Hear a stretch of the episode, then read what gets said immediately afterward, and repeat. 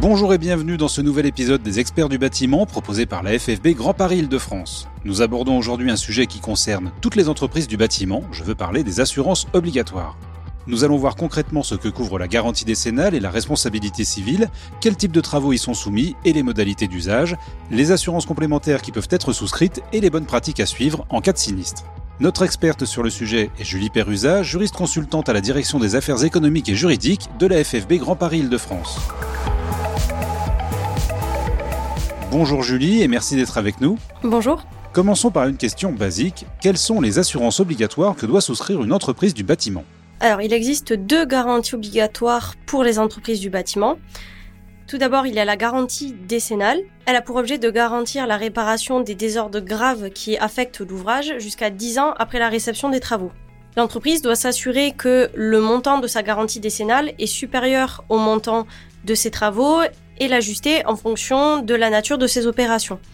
Par exemple, avoir une couverture pour euh, des travaux de ravalement. Ensuite, l'entreprise doit souscrire une assurance de responsabilité civile.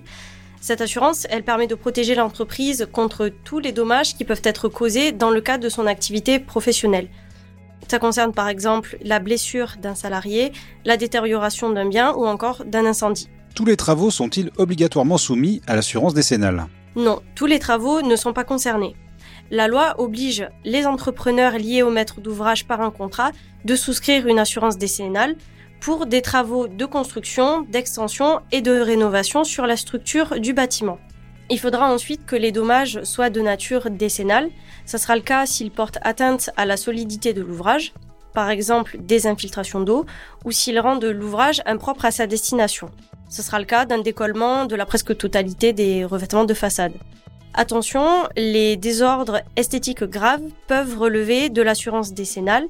Pour vous donner un exemple, ce sera le cas d'une peinture anti-corrosion qui se dégrade et qui a pour but d'assurer la stabilité de l'ouvrage. Julie, à quel moment doit-on justifier d'une garantie décennale? Alors cela va différer en fonction de la situation de l'entreprise. Pour des travaux qui nécessitent la délivrance d'un permis de construire, l'entreprise doit souscrire une assurance décennale à la date de déclaration d'ouverture de chantier. Si les travaux ne nécessitent pas le dépôt d'un permis de construire, l'entreprise devra justifier d'une assurance à la date du premier ordre de service ou à défaut à la date effective du commencement de ses travaux. Dans l'hypothèse particulière où une entreprise est créée après la déclaration d'ouverture de chantier, elle pourra intervenir sur le chantier dès lors qu'elle aura souscrit une assurance décennale avant le jour auquel elle commence effectivement les travaux. Dans tous les cas, l'entreprise devra justifier son assurance décennale en joignant à ses devis et factures une attestation d'assurance élaborée par l'assureur. Julie, existe-t-il des assurances facultatives que peuvent souscrire les entreprises, notamment pour être assurées avant la réception de l'ouvrage? Tout à fait. Il y a ce qu'on appelle l'assurance tout risque chantier que peut souscrire l'entreprise mais également le maître de l'ouvrage pour garantir les accidents en cours de chantier, l'ouvrage lui-même mais aussi le matériel. Il y a également la garantie biennale pour laquelle le constructeur garantit pendant deux ans à compter de la réception tous les éléments d'équipement dissociables d'un ouvrage qui seraient défectueux. Par exemple des pots plafonds, des moquettes, des revêtements muraux, des portes-fenêtres, etc. La garantie biennale peut donc être assurée, mais il convient de la négocier auprès de son assureur. Julie, un sous-traitant doit-il lui-même souscrire des assurances particulières?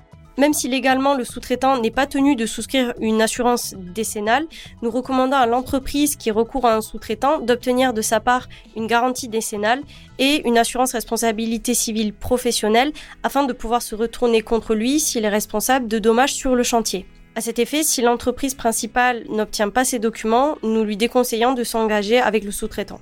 Julie, quels sont les bons réflexes à avoir en cas de sinistre au cours d'un chantier? Il y a plusieurs bons réflexes à adopter euh, dans cette situation.